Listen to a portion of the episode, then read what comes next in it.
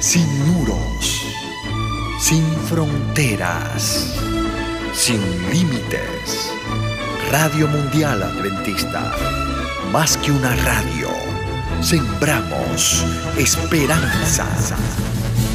Salmo 31. El Salmo 31 es una plegaria sincera en procura de liberación de la angustia e inspirada por la confianza en la capacidad de Dios para librar. Se caracteriza por la profusión de metáforas que describen la angustia del perseguido y la esperanza que surge en tiempos de adversidad. Algunos sugieren que el marco histórico de este salmo se halla en la experiencia de David en el desierto de Maón según se relata en el primer libro de Samuel, capítulo 23, desde los versos 19 al 26. Aunque el tema podría aplicarse a muchas otras ocasiones similares, este salmo fue uno de los preferidos de Juan Hus, de Martín Lutero y de Felipe Melanchthon. Versos 1 al 3. En ti, oh Jehová, he confiado. No sea yo confundido jamás. Líbrame en tu justicia. Inclina a mí tu oído. Líbrame pronto. Sé tú mi roca fuerte y fortaleza para salvarme, porque tú eres mi roca y mi castillo. Por tu nombre me guiarás y me encaminarás.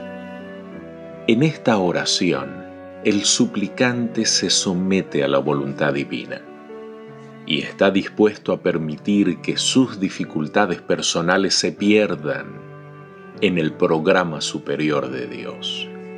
Y además que Él comprende que el honor de Dios está en juego en todo lo que atañe al gobierno divino, y cree que el Altísimo sería deshonrado si le negara el pedido que ahora le presenta el salmista. Dios se compromete a contestar una oración tal, pero solo de una manera que esté en armonía con su voluntad, siendo que todo lo que Dios hace es una revelación de su carácter inmutable. El orar por tu nombre cuando no se han satisfecho las condiciones para que la oración sea contestada, es presunción. Todo equivale a pedir a Dios que no conteste ese ruego. En tales circunstancias, una respuesta favorable deshonraría el nombre de Dios y negaría su palabra. Verso 9. Ten misericordia de mí, oh Jehová porque estoy en angustia.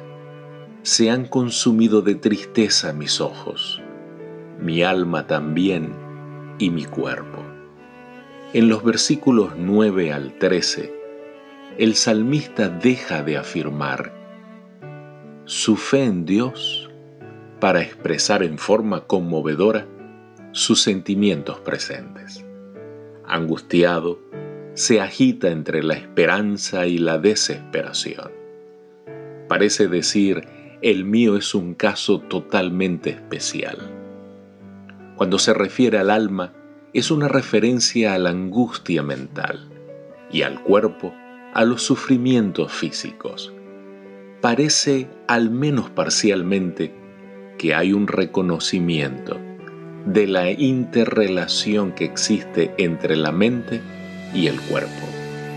Compárese esto con el énfasis que da la medicina moderna al aspecto psicosomático en el diagnóstico y en el tratamiento de enfermedades, y también con los conceptos actuales de la psiquiatría.